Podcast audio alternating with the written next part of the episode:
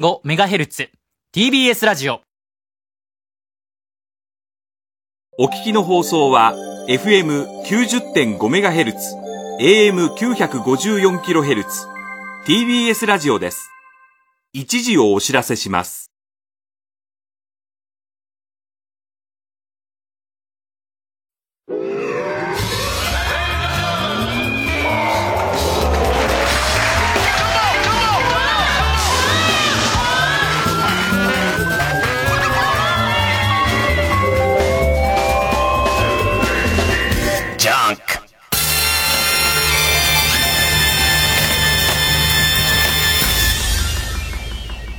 今週気づいたこと。なんか、その、日頃は伊集院光さんね、えー、割といろんなとこ旅行ったりとか、自転車乗ったりとか、ジョギングしたりとか、こう、行動的な人、ぽい日々を過ごしてきましたけど、えー、このコロナ騒ぎで気づいちゃったのが、もともとそういう人じゃないっていう。あの、無理になんかそういう人っぽくしてただけで、別に、こういうご時世だから表に出ないでくださいって言われても、そんなに辛くないっていう。そもそも、高校生ぐらいの人間として一番アクティブな時期に、日がない一日部屋で CD の裏を見てられたっていう、CD の裏を角度を変えながら、あこの角度だと紫あるなんていうのを、あの、そう、一日のうち18時間ぐらい、できましたから。ね。紫あるよねなんつって。ね、見て見てなんつって。一人で。ずっとできた人なんだから、なんか、えー、あんまりコロナで不自由がないという、このね、えー、やらなくていい、そもそもやらなくていいということに気づいちゃう危険さってあると思うんだけど、あの、金スマの後ろに大勢いる赤い服の女の人を必要なのかどうかっていうことにね、その、いなくする。あのさ、焦点一応無観客でやるっていう。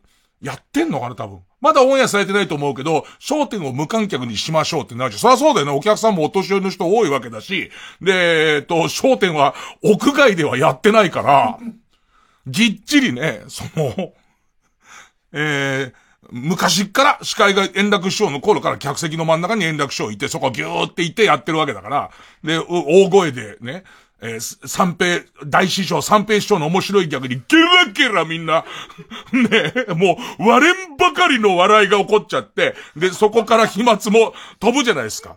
三平師匠超面白い答えでなっちゃうから、えー、焦点あたりは、えー、お客さんいなくするのはまあわかります。無観客わかるじゃないですか。で、焦点の場合は、でもお客さんいないとなかなか盛り上がりづらいっていうのも確かなんで、これはコロナ騒ぎが終わったら、すぐに多分、お客さん入れると思うんですよ。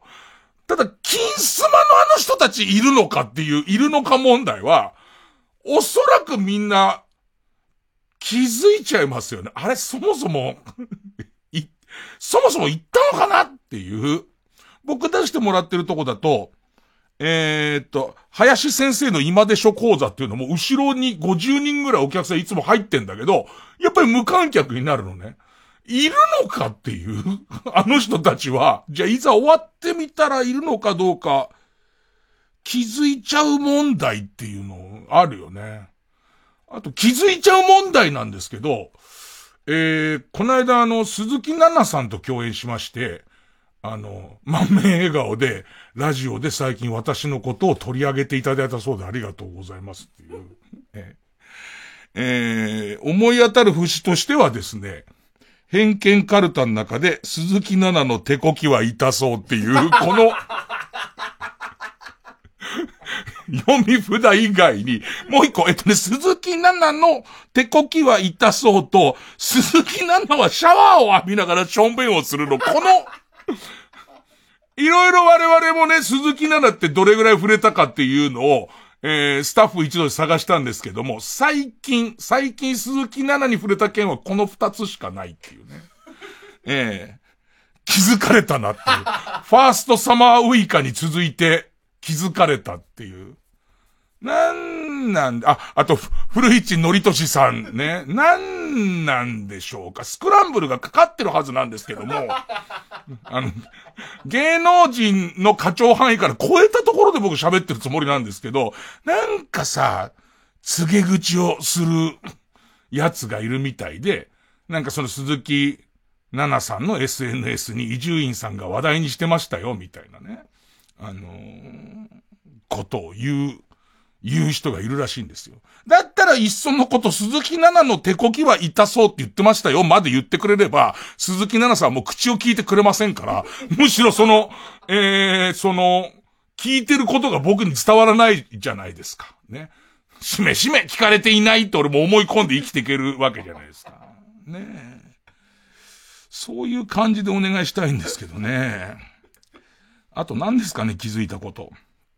あとさ、素朴な、素朴な疑問なんだけど、そもそも J リーグとプロ野球は、なんで、休んでるんだっけっていうかね、なんか、えー、ドーム球場に5万人入れちゃダメな気はするんだけど、普通に屋外の球場で、そうね、5万人入るキャパの球場だったら1万人ぐらい大丈夫なんじゃない？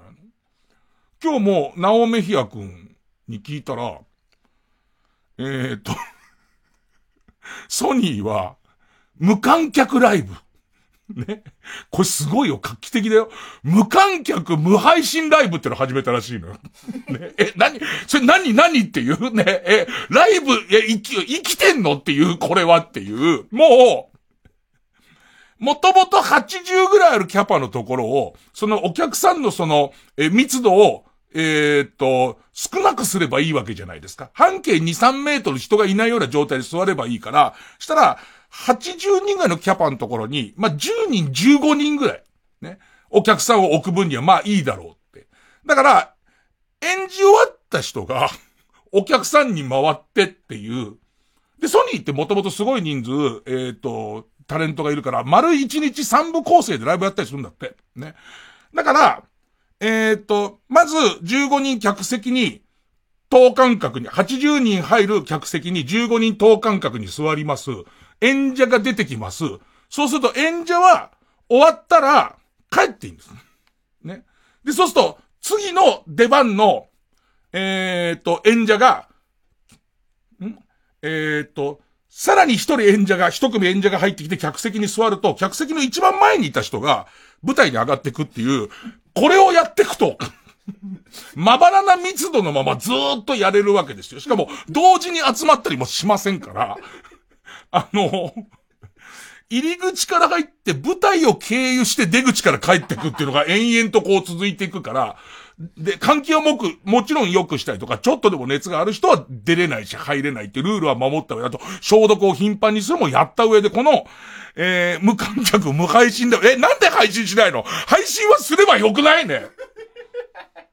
なんか配信はなんかよくわからないからっていう、やり方がよくわかんないからっていう理由でやってないらしいんですけど、この状況で言うと別にさ、お客さん、5万人入るキャパに、1万人ぐらいは入れて良さそうだよね。で、だけど、えー、っと、なんつうの、通路とかで一緒になっちゃうと困るから、長い紐に、3メートルずつ、こう、印をつけて、そこを必ずみんな片手で持って移動っていう形で、駅からずっとその、必ず等間隔を開けて移動するみたいな形で。でもさ、プロ野球とか、あとゴルフも無観客でやってるでしょ？ゴルフしかも中止になったんだよね。無観客からの無観客もダメで中止になったんだよね。ゴルフって超大丈夫そうじゃない？なんか。今我々は、えー、っと、あのー、草野球やってるんですけども、一個決めたことは、草野球って一応少なくとも18人いるじゃないですか。で、その、普通の草野球場の更衣室に一気に18人は、その2メートル間隔も取れなくなる可能性があるから、家からもう来てくるっていう。家から、すげえ恥ずかしい。俺ユニフォーム胸に伊集院って書いたんだよ。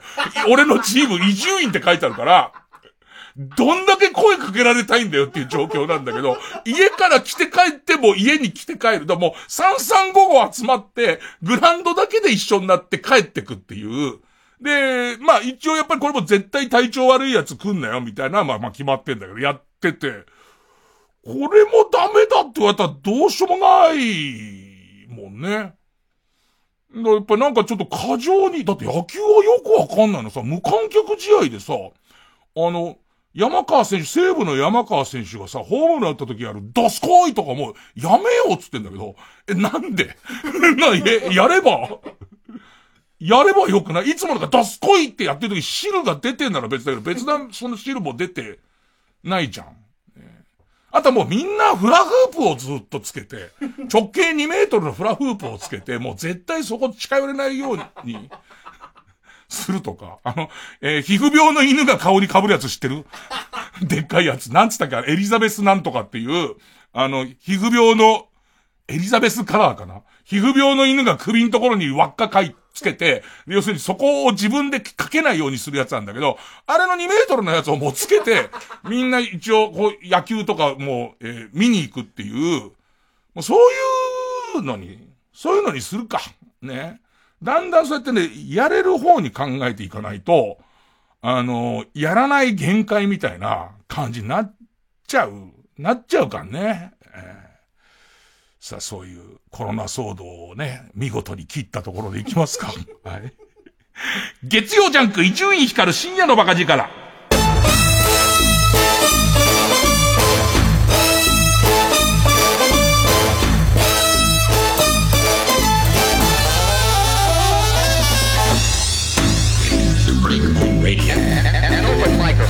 Can be dangerous. 椎名林檎さんとか一日だけやったじゃん。一日だけやって東京事変長。一日だけやってなんかみんなからすげえ怒られてさ、ダメだぞみたいなプレッシャーかけられて、じゃあやっぱやめますみたいになったじゃん。あの人たちは大丈夫あの人の中から、あの人たちから、一人も出てないんなら、やり方が良かったってことじゃないの？なんか。もうおそらく、あのあれから2週間ぐらい経ってるでしょ。ってことはも潜伏期間終わってんだから、あそこにいた人大丈夫説だよね。あのやり方大丈夫説みたいなことになってくるわけだよね。ねこれからどうなんのかね。なんかね。えー、若手の構成の大家くん。大家くんはいろんなライブの構成とかもやってんだけど、もうもはや、えー、おそらくできないだろうけれども、ライブの企画をやるっていう謎の仕事がすげえあって、要するに解禁にならないからまだやらないと思うんだけど、何か突然解禁になった時に、やっぱりすぐにみんな始めたいから、えー、っと、もう、一週間刻みでライブの会議が入ってくんだって。で、そうすると、えー、こういうテーマでこの日のライブはやるから、こういう人を呼ぶっていう、ゴーサインが、で、仮押さえじゃないけど、もしやるとしたら来てくださいっていうメンバーを出して、で、このメンバーだと、じゃあこの日は、えー、と、音ネタ特集つって、その音ネタでずっとやってるリズムネタ、音ネタだけのラインナップで、ライブをもしやれたらやるっていうのをずっとやってんだって。で、結局のところ当然期日が来ちゃうからダメになりました、ダメになりましたって言うんだけど、もう謎の会議なの。もうずっと謎の会議で、なんかその、えっ、ー、と、いろんなまた、みんな仕事がないから、えもし声がかかったら来れますかっていうリストにはものすごい量の、その芸人がいる。ある程度の知名度がある芸人も含めてものすごいラインナップなんだって。で、それをみんなで会議しながら、じゃあ、えっ、と、3月の20日のライブ、あるわけねえじゃん、3月20日のライブ。あるわけねえんだけど、急に、忽然と消滅、コロナウイルスが、ね、新型コロナ、新コロが、あの、突然消滅する可能性もあるから、20日は大げさでも4月1日ぐらいのライブは一応組むんだ。組むんだけど、だんだんやらないってなんか分かってる企画を 絵に描いた餅みたいな、ね、感じの、ね、えー、で、モノマネ芸人特集みたいな、ね、モノマネ芸人でオンパレードをやるんだけれども、ここ本物の桑田佳祐出てきた方が面白いっていう会議になってくるんだって。仮にね、仮に出た方が面白いって会議になってちゃって、自分たちは何をやってるんだろうっていう、もはや何をやってるのかわかんないっていう、万が一できた時のためにっていう感じの、あの、ほぼほぼできないだろうけどっていう会議を、ずっとやってるっつってたよ。なんじゃそりゃ。えー、曲、サンボマスター、花束。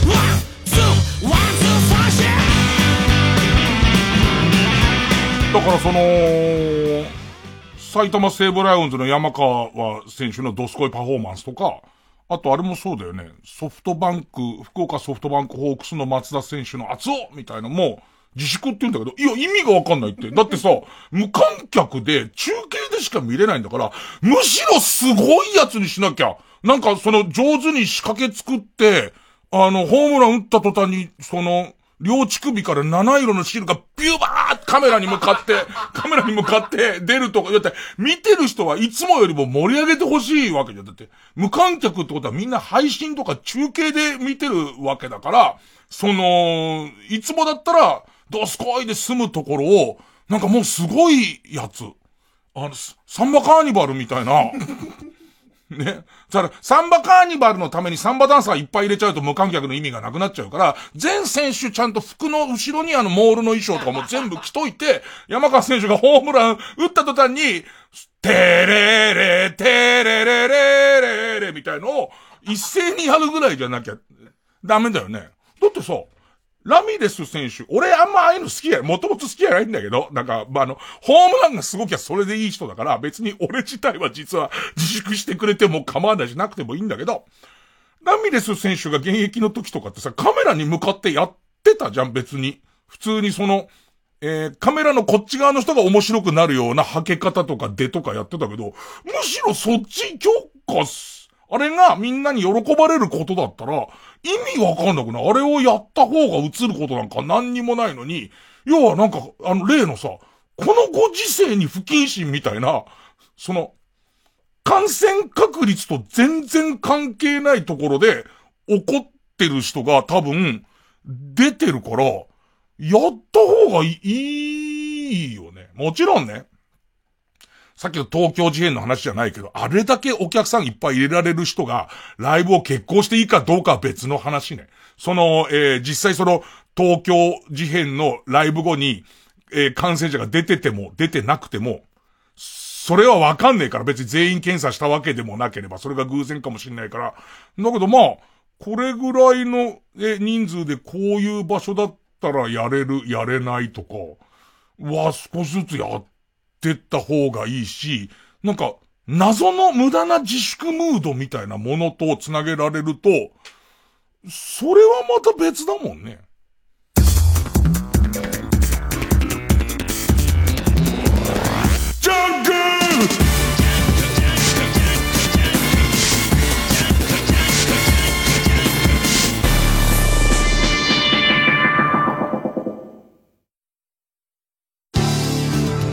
TBS ラジオ JUNK。この時間は小学館中外製薬積水ハウス不動産東京神奈川賃貸営業部。マルハニチロ伊藤園ホテルズ。他各社の提供でお送りします。よし薬屋この料理を毒味してくれ。はあこの味は。問題ないな。人士様これは毒です。え？薬草マニアの少女が高級の事件を解決。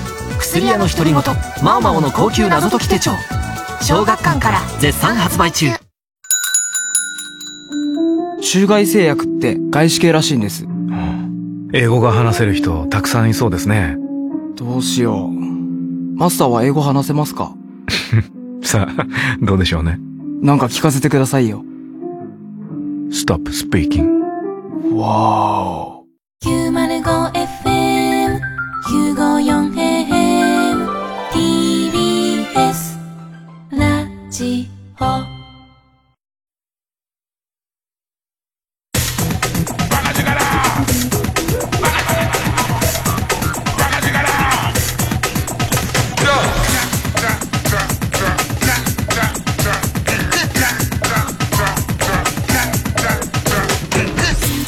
ジャンク一丁院光る深夜のバカ力そんな中おじさんは暇に明かして、あの、ま、金、土、日、ま、暇、旅行きゃいいんだけどね、行きゃいいんだけど、もともとそんなに行きたくないっていう。そもそもは、なんか、行きたくねえんだろうな。ドラクエウォークちょっとかすってたよ。ドラクエウォークも、この、コロナ対策で、僕が再三再四行ってきた、えー、お土産をもらうためのスポット。ね。えー、お土産をもらうためのスポットのシビアなとこがいっぱいあるって言ったじゃん。それお城とかで、もう、えー、お城のお堀を越えて、中の、えー、天守閣周りまで行かないと、そのチェックポイントが反応しないところとかを、要はその、範囲が狭いと、そこに大勢集まるってことだから、そこをぼんやりさせたらしいよ。そのぼんやりさせてから行ってないからわかんないけど、だから、その、今までの俺のあの苦労してきた、ギリまで行くっていうのが多分なくなって、かなりふわっと、その、えー、お土産はもらえるようになってるらしいんで、さすがに行こうかな。だってさ、えー、っと、不要不急、ちゃんと呼ばれて仕事だったから、名古屋に先週の火曜日行ったけど、自分の乗ってる車両に新幹線4人。お客さん4人なわけ。ね。で、4人で、で、今までその自分がドラクエで行ってるような旅にバスで回ったりとかすると、バスなんか俺一人しか乗ってないなんてザラだから、そうやって考えると、ほぼほぼ家に待機してるより人合わねえし、俺。だからやってもいいんだよね。で、まあまあ、さておきやることないから、金土日、金曜日だからその野球やって、で、野球やってもそのまま335帰ってくるだけだから。で、帰ってきて。で、その間に何やろうかっていうことで、朝の番組で、朝の番、朝の健全な方の、健全な方のラジオで、リスナーの人に、リスナーの人が今探してほしいって思っても何かありますか？みたいな。そういうメールテーマをしたら、えー、例えばこれ、こういう絵本を探してほしいとか、子供の頃に、えー、大事にしてた、このぬいぐるみが今も売ってんのか探してほしいみたいなの来てて、で、その中に一つ、子供の頃に見た紙芝居を探してほしいってのがあって、それを家に持ち帰って、ちょっと探してみようか。多分検索好きな人っていると思うんですけど、そういうこう断片的な情報から見つけ出すのって結構楽しいんですよ。で、えー、雨のトーテムポールっていう名前のね。すげえ大人向きのタイトルだけどね。雨のトーテムポール。えー、一時の父から、メールをいただいて、子供の頃に見た、見させられた、雨のトーテムポールっていう、交通安全指導の時の、その、えー、紙芝居がすげえ怖くて、自分はそれ以来、えー、飛び出したりとかしなくなりましたと。だから、自分の子供にあの雨のトーテムポールを見せたいんだけれども、ああいうものは今どこに行ったら手に入るのかっていう話をされて、いろいろ探したら、ネットのオークションで、まとめてたくさんそういうこう、えっ、ー、と、紙芝居が出てる中に、雨のトーテムポールが入ってんのがあって、で、値段も即決だった。で、俺もともとそういう古い紙芝居とか、やたら買ってるから、じゃあその、雨のトーテムポール、俺も見たいし、そんな印象的なやつって、どんなもんよっての見たいから、えー、まとめて競り落として、まあ、即決で買って、で、家に届いて、で、雨のトーテムポールはそのおじさんにあげようと。ね、多分俺より若いけど、おじさんって。で、残りのは俺のコレクションにしようと思って、まあ、雨のトーテムポール、日曜日かな家に来たんだけど、これがすごいのよ。で、今目の前にあるんだけど、雨のトーテムポールね。昭和40年ぐらいの紙芝居なの。で、俺たちも覚えて、なんか、交通安全の日みたいのに、学校の先生とかがこれを、道徳の授業とかかな。もしかなんか特別な行事の時かな。まあ、その、えー、紙芝居読んでくれることがあって、なんつったらいいのかな、このね、古本のに、カビと、古い紙の混ざったみたいな、古いボール紙と、その、なんか虫 と、そのカビの独特の匂いのする、で、ちょっと、えー、黄ばんだ、えー、紙芝居が来たんだけど、思い出したら、俺、紙芝居を小学校5、6年ぐらいの時に、紙芝居読むの大好きで。で、やたら、一人で図書室で放課後紙芝居読んでたりとかする。気持ち悪い子だったんだけど。ね。衝撃的よ。交通安全のためのものよ。あのね、雨のトーテムポールつって、えー、まあ、小学生なんだろうね。黄色い帽子かぶって一人で、結構自分の背丈と同じぐらいの大きさのトーテムポールを作ってる少年が、えー、表紙。で、えー、雨のトーテムポール。今これをさ、読もうと、リスナーの人に読もうと思ったのね。そしたらディレクターの金子がこっちに絵を見せろと、お前のためにやってんじゃねえリスナーのみんなと同条件でいいだろ。ね？俺普通の紙芝居のお兄さんじゃないから、それも、金子くんの、金子くんのための、ね、金子くん今日はね、雨のトーテムポールって話だよっていう、そういうおじさんじゃないから、ね。えー、まあ、いい味の絵なんだよね。今このタッチを真似て描く人はいるけども、元々のこの古い教科書みたいなタッチの絵で雨のトーテムポール。で、トーテムポール。ね。えー、っと、この後は多分今は放送的にあんま使わない言葉だけども、えー、まあネイティブアメリカンの魔除けですっていうことですね。えー、トーテムポールは、えー、まあ魔除けです。で、えー、アキラ。もっと早くできないかな島田くんも大岡くんも頑張ってくれなくちゃアキラは作りかけのトーテムポールについ触ってしまいました。なんつってね。でね。えー、抜きながら、これ選手を出すって意味じゃないですよ。だってその他、いくら向こうからは見えないとはいえね、その、えー、ちびっこの前でおじさんがね、えー、抜いてるわけはないですから、そっちの。ね。えー、抜きながら、もうスッとこの髪を抜きながら、母のセリフ、アキラ早く行きなさいね、アキラ、行ってやすえー、横断歩道に気をつけてね。アキラ、はい。えー、母、今日も島田くん、岡くん来るんでしょ？アキラ、そう、お母さん、おやつ頼むね。はいはい。抜きながら。アキラ、学校に急ぎました。で、まあまあ、アキラはなぜかこのお友達二人とトーテムポールを作ってんの、ずっと作ってんのね。で、数ページ目に、車の行き来が激しい道路の横断歩道のところにシシドのおばさんが立っていると。シシドのおばさんは、アキラちゃん右左よく見てみんなで手を挙げて渡りなさいよアキラちゃん右左よく見てみんなで手を挙げて渡りなさいはい、おばさん。なんつってね。この通りで一年生のシシド信子ちゃんが、ここで、先日車に惹かれたのです。おばさんは時々ここに来て、子供たちの渡るのを見ています。あの、すでにここで、シシドのおばさんの娘が死んじゃってんだ。ね。死んじゃってるっていうストーリー、急にストーリー展開なんだ。でもこのことも、こう、一旦置いといて、振りとして置いといて、トーテムポールすげえ作ってんの。作ってたら全部で、16ページのうちの、えー、6ページ目に、お母さんが、どうしてそのトーテムポール作ってんの？って言ったら秘密だと。ね。これ教えらんないよっていう話をして、3人で作ってんの。で、ある日雨が降ります。で、雨が降った時に、えー、っと、お母さん、行ってきますお母さん何か心配でアキラに言いました。フードを被っているから、道を渡るときはよく顔を回して、右左を確かめなさいよ分かってるっつってね。分かってるよお母さん右左を確かめんのね危ないからっていう、まあまあ、ここ振りの部分です。ね。絶対にねなんつって。ねえ、ねえ、行ってきますつって。まあ、すごいひどい雨なんですよ。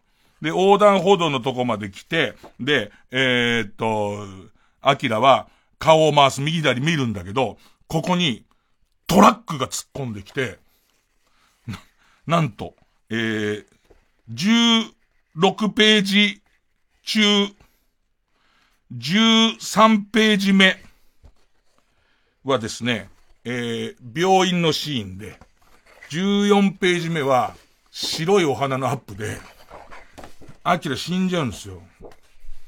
ね。で、その後、まあ、アキラくん死んじゃって、トーテムポール作りかけなんですけど、もう、エンディングです。ほぼほぼエンディングです。エンディングに、その他のメンバー二人が、なんでトーテムポールを作ってたんだっていう。これは、シシド信子ちゃん、前に交通事故で死んじゃった子の教訓をみんなで活かそうと。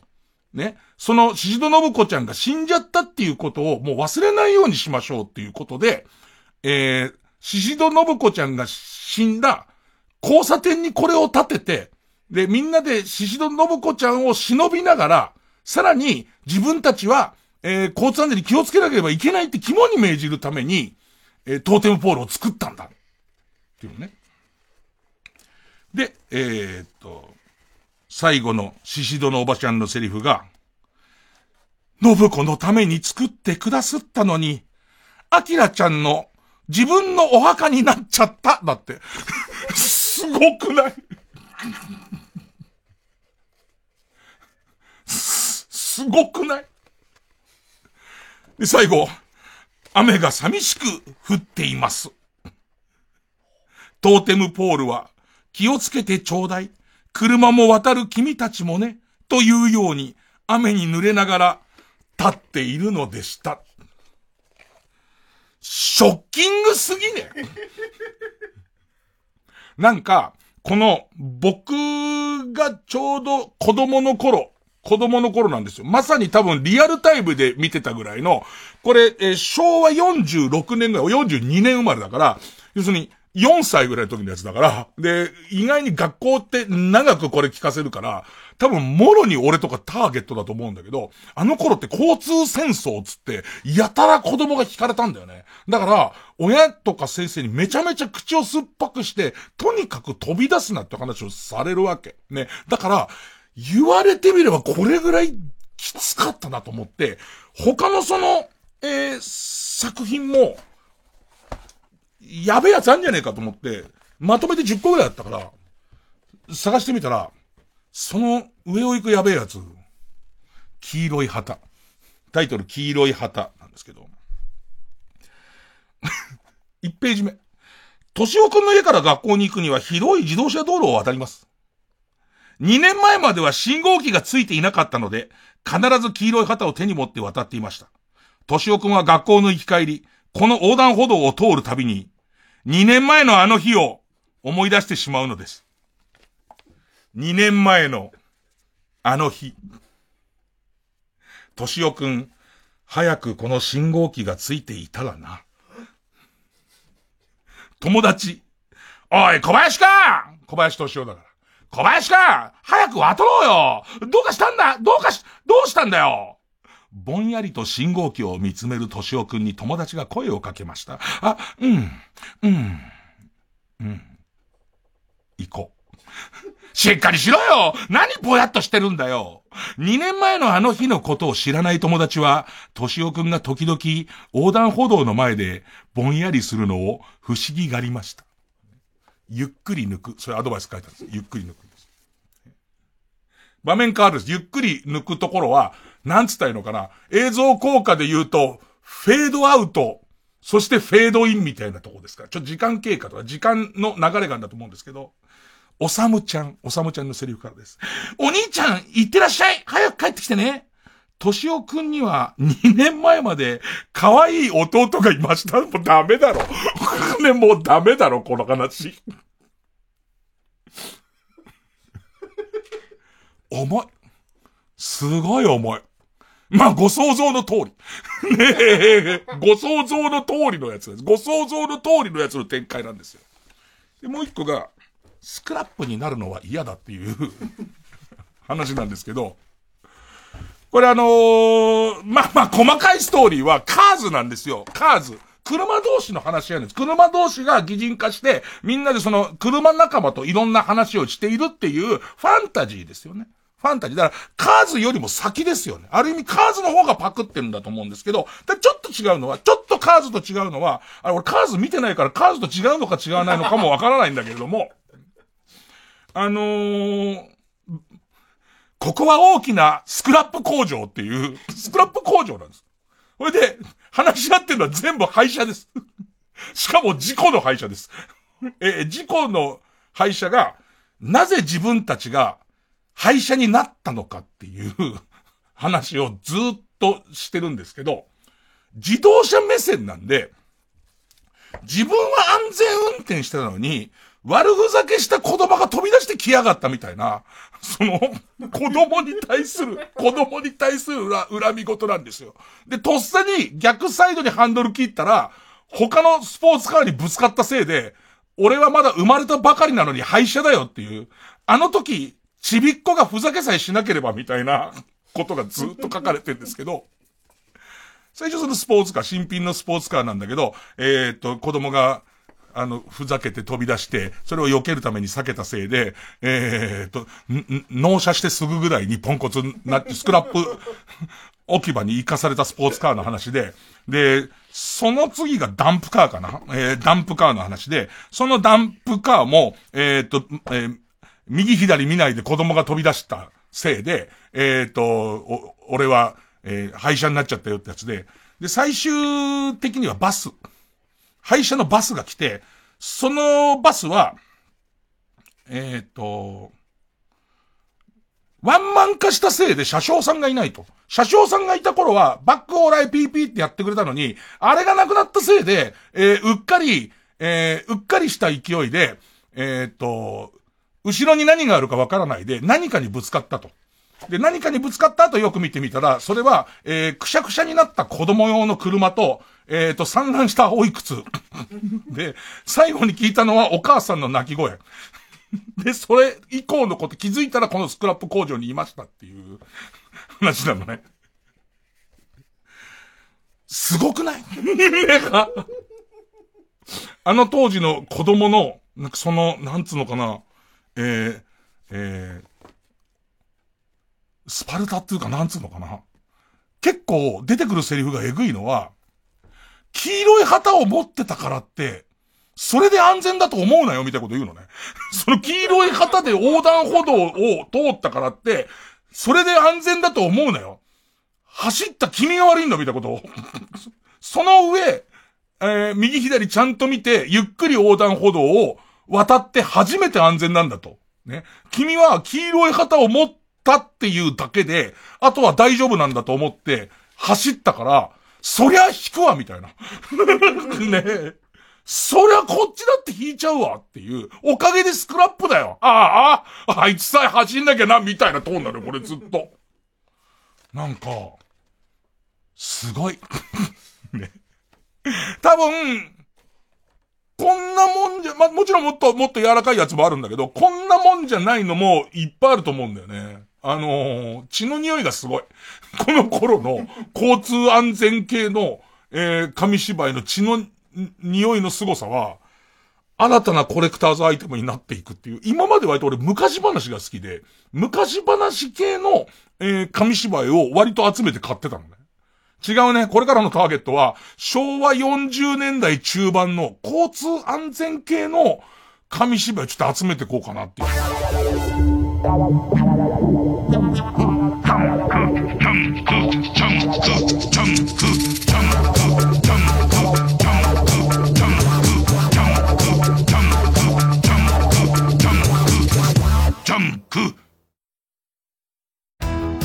関和不動産は2月1日より積水ハウス不動産東京に生まれ変わりました。ただし社名が変わってもやることは変わりません。引き続きあなたのお部屋探しパートナーとしてバックアップいたします。神奈川でのお部屋探しはぜひ積水ハウス不動産東京へ。マルハニチーロの前に現れた謎の女クロマグロ。濡れたウェットスーツがマルハニチーロの魂を揺さぶる。次回「パイレーツマルハニチーロ」海に浮かぶ魅惑のいけすクロマグロ完全養殖の謎。俺も餌やりしていいですか？マルハニチロ TBS ラジオ主催「ジ・アルフィーベストヒットアルフィー2020春の夢」5月30日31日 NHK ホールで開催。チケットは3月20日発売。お問い合わせは総合東京0334059999 0334059999まで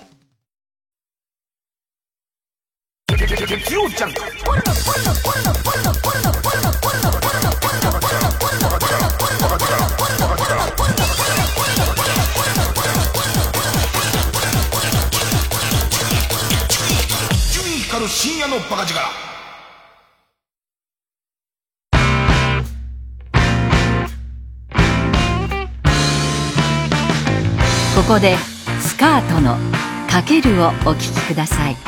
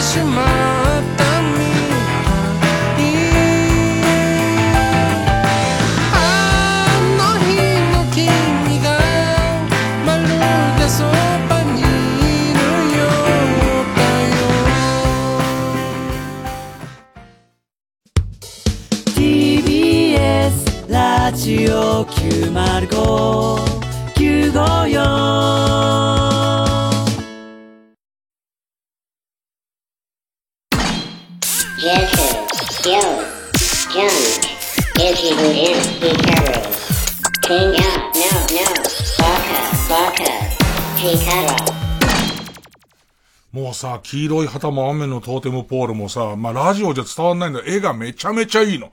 本当に、その、昭和40年代の道徳の教科書の絵なんだ。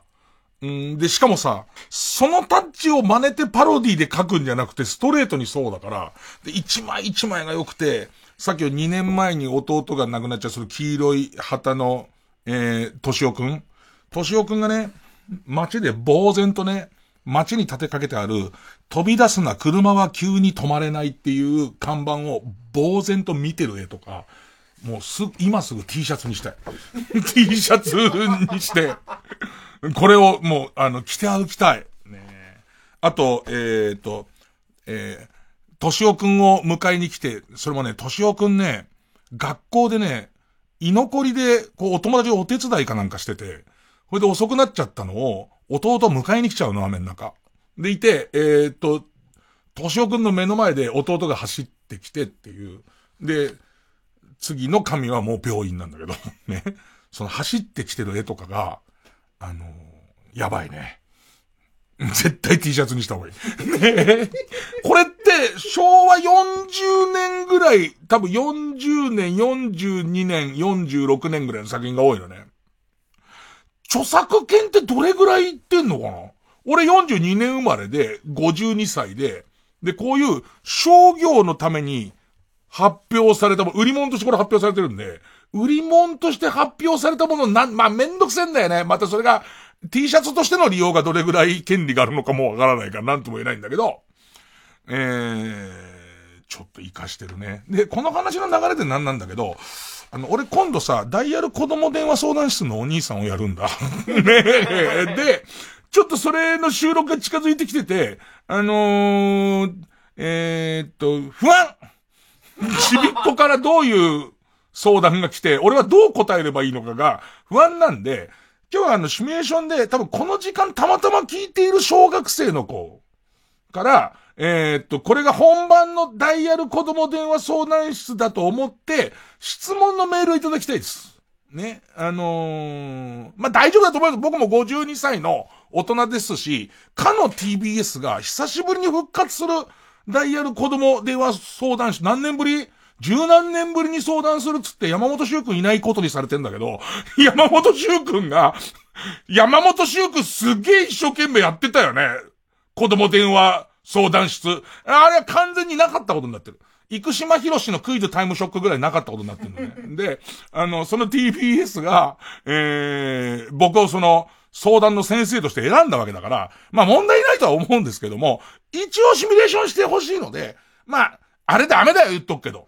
もういい年のおっさんなのに、子供だって言い張ってメールを書いてくる。さあ、こっちは判別がつきませんから、それ読んじゃったらステッカーはあげますよ。あげますけど、そこは僕は両親に問いかけてますから、こういう質問書きゃいいんだろ？うなんつって、子供でもないのに子供のふりをするのだけは 言語道断です。ね、えー、メールアドレスが baka.tbs.co.jp baka.tbs.co.jp J, jp. だから、あの、皆さんの、えー、っと、ステッカー送り先がわかんなくなっちゃいますから、えー、バカ力カードごめん。バカ力カードのあの送り先がわかんなくなっちゃいますから、住所、氏名と本当の年齢と設定の年齢を書いて、で、あの、電話番号等々書いて、えー、送ってください。ちびっこのみんな、お兄さんがすべて解決するよ。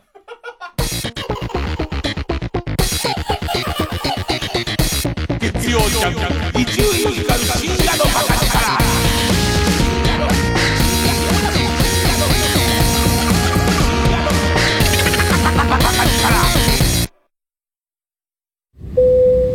お客様の中に温泉好きな方いらっしゃいませんか？え？はい。お伝えしたいメロディーがございます。有名温泉地に49カ所。お得に通える温泉宿なら。いい湯加減旅加減伊藤園。ホテルズ。TBS ラジオ主催。ウォルト・ディズニー・アニメーション・スタジオ。ザ・コンサート開催。オーケストラの生演奏とニューヨークのボーカリストたちのパフォーマンスでお送りするディズニー音楽のプレミアムなコンサート「アナと雪の女王2」をはじめとする人気5作品の特別映像とともにお届けします。5月21日から31日まで渋谷東急シアターオーブにて上演。詳しくは TBS ラジオイベントページまで。TBS ラジオジャンク。この時間は小学館中外製薬積水ハウス不動産東京神奈川賃貸営業部マルハニチロ伊藤園ホテルズ他各社の提供でお送りしました。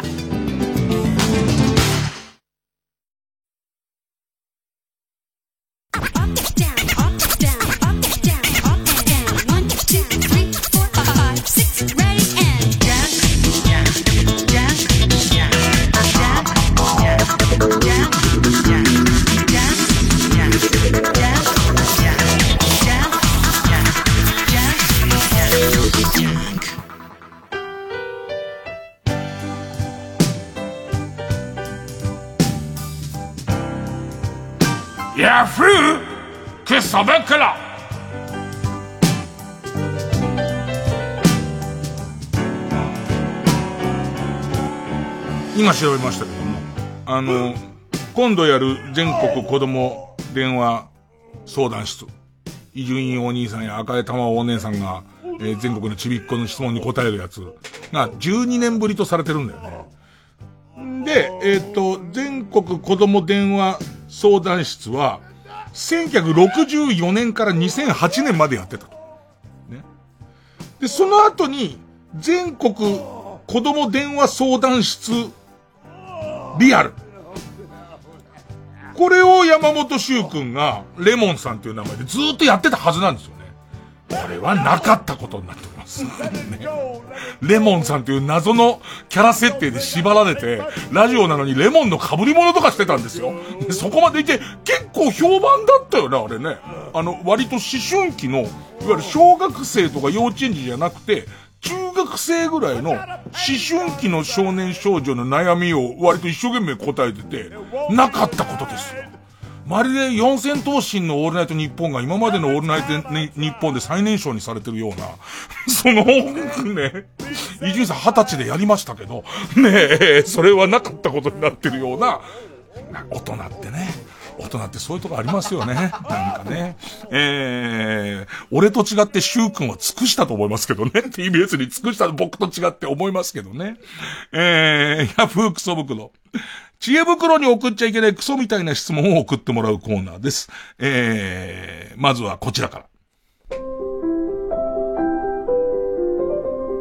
ラジオネーム、三遊亭ビル・ゲイツさん。開発に丸3年の時間と、総予算2000万を費やし、ついに、全自動、鈴木奈々にボディーブロー食らわせマシーンが完成しました。鈴木奈々がテレビに出たのを感知したら、すぐ、鈴木奈々のところへ行って、強烈なボディーブローを食らわせるという優れものですが、テレビをつけても、鈴木奈々が映りません。いつの間にか、世間は変わってしまったのでしょうか。しょうがないので、このマシーンは、卵サンドを作る機械に改造しようと思うのですが、どうでしょうか？だからどうやら、鈴木奈々さんのところには情報が行くっていうね、この番組で取り上げられたことは、あの、情報が行くようになってるっていうことは理解していただいてると思うんですけど、ちなみに、あの、えっ、と、どういう取り上げ方かは聞いてなかったんですけど、つってましたよ。ね、ありがとうございます、つって。あの、例の感じでありがとうございます。3回ぐらい言ってましたよ。えー、続いて。ラジオネーム、絵に描いたもつさん。昨今、パワハラ、セクハラ、マタハラやアルハラなど、様々なハラスメントが社会問題になっています。私も会社では部下を持つ身であるため、日頃から仕事の内容はもちろん、言葉遣い、態度、声のトーンや表情に至るまで、細心の注意を払い、部下に接しています。にもかかわらず、新入社員は雑務などの本人がやりたくない仕事を依頼すると、それをさせられるならハラスメントで訴えると言い、指示に従ってくれません。ハラスメントと言われると、こちらは何もできません。これは逆に、弱さを盾にした嫌がらせ。言うなれば、ハラスメントハラスメントではないでしょうか。どうすれば部下は私の指示に従ってくれるのでしょうか。私はただ、部下たちに少しでも立派な露出狂になってほしいだけなのに。95%ぐらいまともっていうね。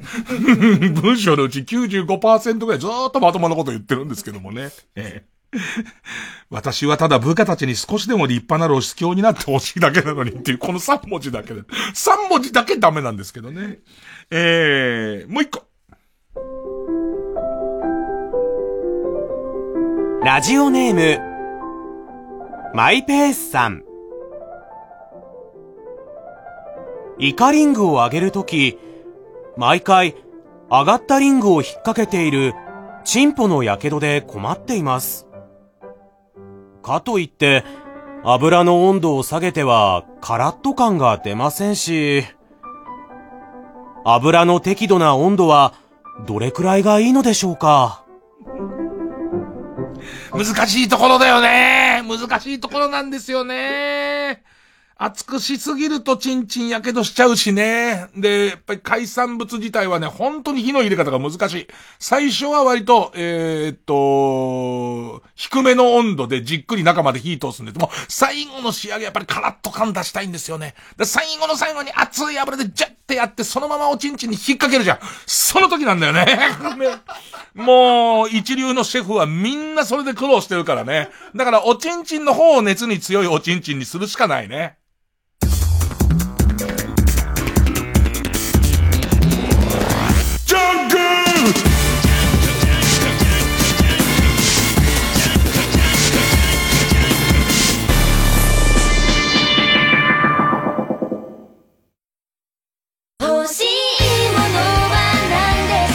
岡山天音です。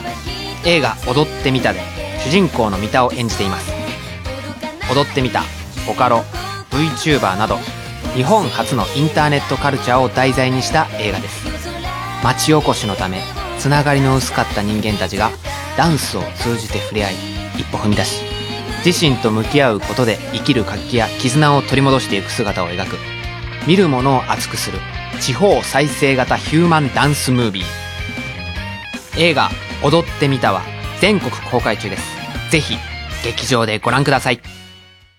牧田スポーツです。俳優文筆といろいろやる私ですが原点の芸人としてオール新ネタの独演会を開催します。TBS ラジオ公演牧田スポーツ単独ライブ「音ネタ53月28日29日の 2days 会場は草月ホール。今回のテーマは権威 j p o p という権威大御所歌手という権威日常に潜むあらゆる権威を牧田スポーツ流の音ネタでからかいます。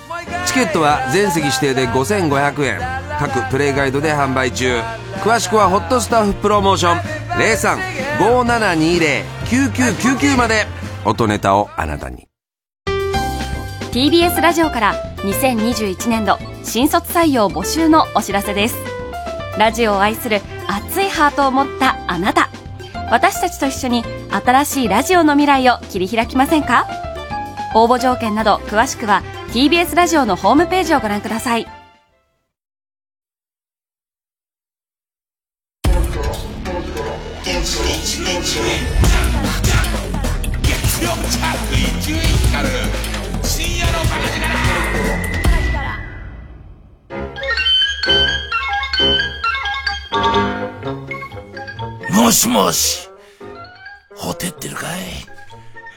ほてってるんだろ先生だよ。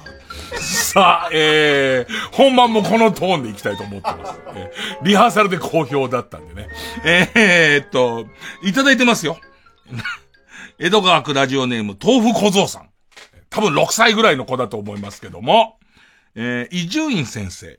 郵便ポストの色はなんで赤いんですかっていう。ね、ええまあ、あの、郵便ポストってあの、街角にいっぱい立ってるじゃないですか。ね。で、まあ、ちょっと先生さっきの話にも、さっきね、みんなに聞かせてあげた、えー、読み聞かせてあげたね、えっ、ー、と、紙芝居の話もちょっと通じとこがあるんだよね。郵便ポストがね、できた時代っていうのはね、交通戦争の時代だから、あの、お前らボンクラがぼんやり歩いてるとバーンって引かれて郵便ポストにガンって行くにはそうと血がドロドロって出た時に、目立つじゃん？赤以外。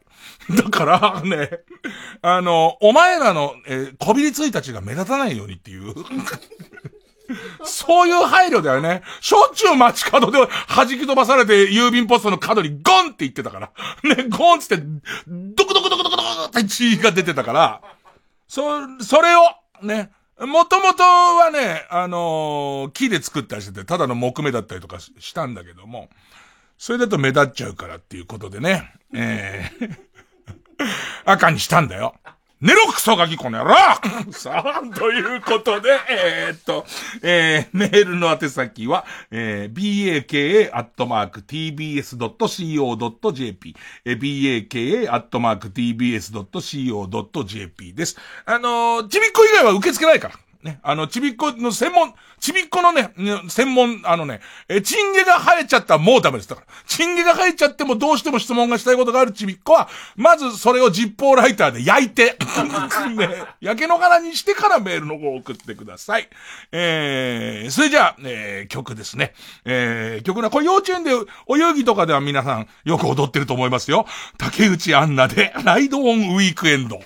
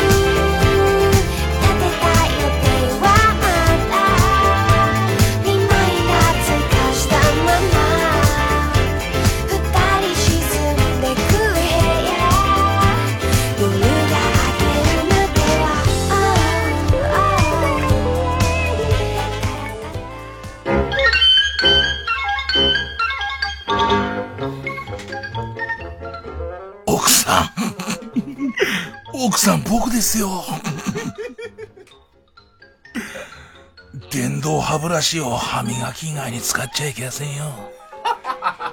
よし、本番もこれでいこう。えー、お兄さんだよ。いっぱいね、質問をもらってるからね。えー、ラジオネーム、縁側、縁側猫ちゃん。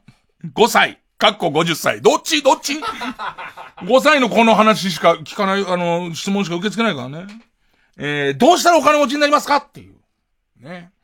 えー、まあ、こ、外貨 FX のレートの高いやつで、このコロナ騒ぎのドルの乱高下乗りこなせたら、そらお前、空一本や二本、懐日本や二本飛び込んでくるけど、ただ覚悟はしろよ。この大波の大しけの海原に出んだからな、お前な。以上。寝ろ、このクソガキ、この野郎。いつまでも起きてやってバカ野郎。お母さんもお父さんも、お前が起きてるせいで、ちっともセックスができねえよ。バカ誰が。えー、ラジオネーム、アルフォンヌさん10歳44歳からですね、いただいてますけど、どっちなの？お父さんの年は書かなくていいんだよ。自分の10歳さえ書けばそれでいいからね。えー、TBS の大人気ドラマ、テセウスの船の真犯人は誰ですかっていう。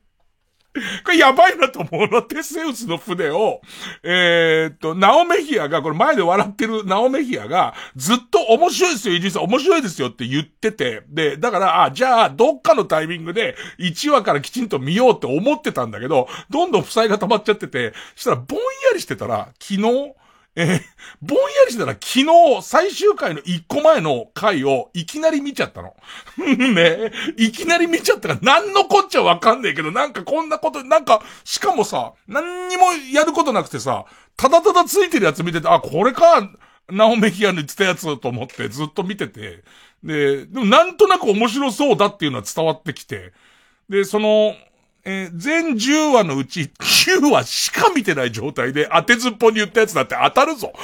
ねえー、校長先生です。ねえー、校長先生が、あの、犯人、犯人だよね。よかったね。だから、えー、っと、来週は最終回見ないで寝ればいい。寝ればいいよね。えーあと、ムサカナオマサも絡んでるよね。ムサカナオマサと、えっ、ー、と、金庫目のコンノも、あの、実は絡んでる。実は絡んでるから。まあまあ、あの時代のあの、えー、近辺一帯が、ほぼほぼグルになって、えっ、と、えー、はめようとしてる。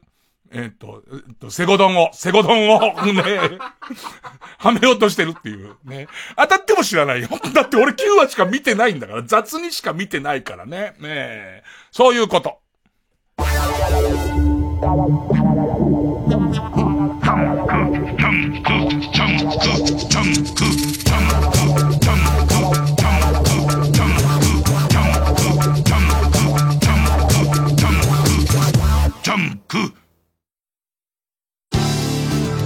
TBS ラジオ JUNK。この時間は小学館中外製薬積水ハウス不動産東京神奈川賃貸営業部マルハニチロ伊藤園ホテルズ。他各社の提供でお送りします。コロコロ兄貴春号は魔神英雄伝ワタル書き下ろし特大ポスターに復活特別漫画 PC エンジンミニステッカー。グランダー武蔵復活漫画も。コロコロ兄貴春号好評発売中。小学館。TBS ラジオ公演。ミュージカル「ボディーガード」日本キャスト版開催決定。世界中で大ヒットを遂げた映画「ボディーガード」が柚木レオン新妻聖子のダブルキャスト。大谷亮平を主演に迎えてミュージカルになりました。映画をも超えて新たな衝撃と感動を呼び起こす。ミュージカル「ボディーガード」日本キャスト版は4月3日から19日まで渋谷東急シアターオーブで上演。詳しくは TBS ラジオイベントページまで。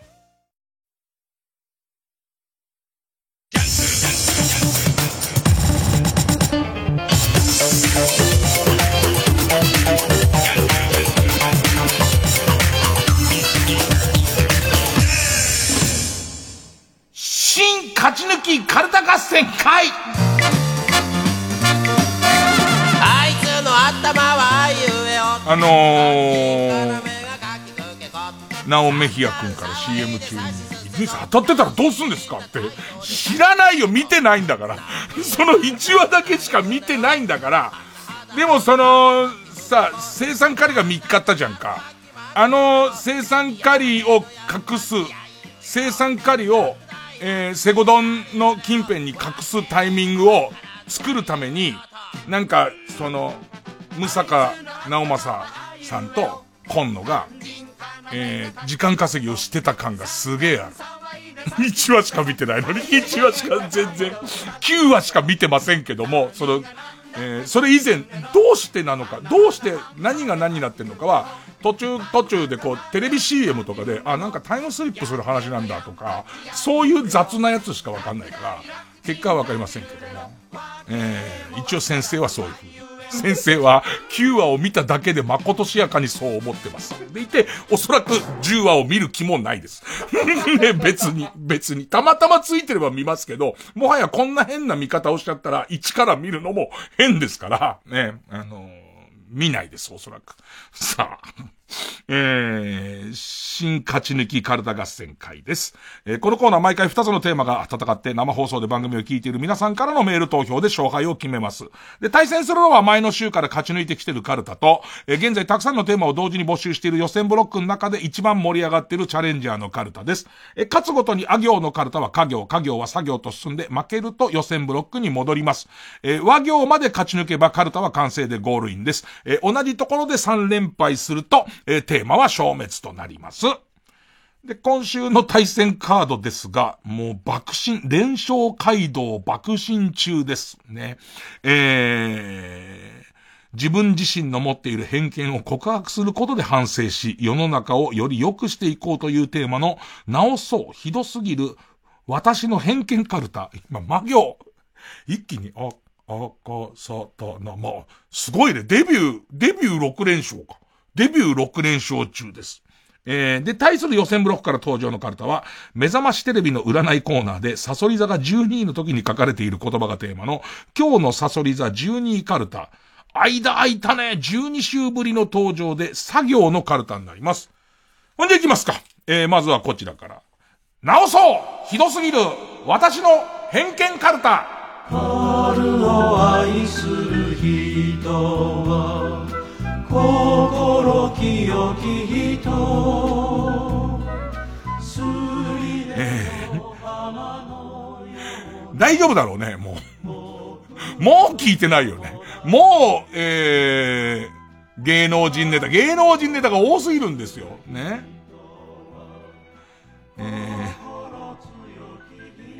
ー、ペンネーム、形状記憶老人。ま、松島七子、反町隆夫妻が住んでいる犬鳴村は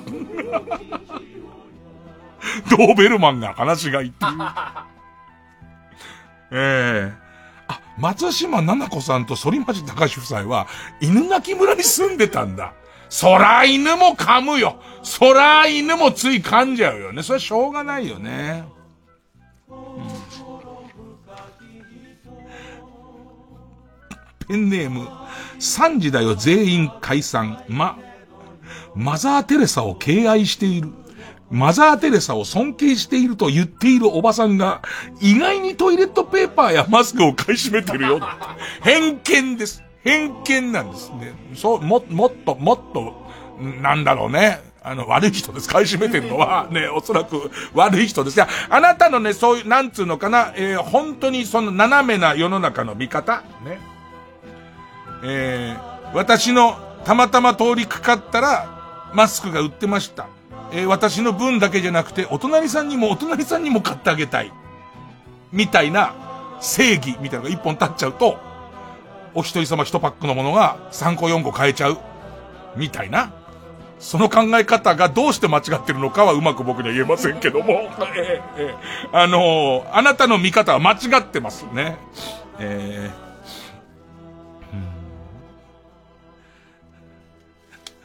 ペンネーム、釧路ダンディ、ま、毎週バーニャカウダを食べるような女は、メグライアンの映画ばっか見てるから、ごめんなさいね。まずね、その偏見以前にね、毎週バーニャカウダ食べちゃなんでいけないのかっていうところを 食べればいいじゃないですか。ね。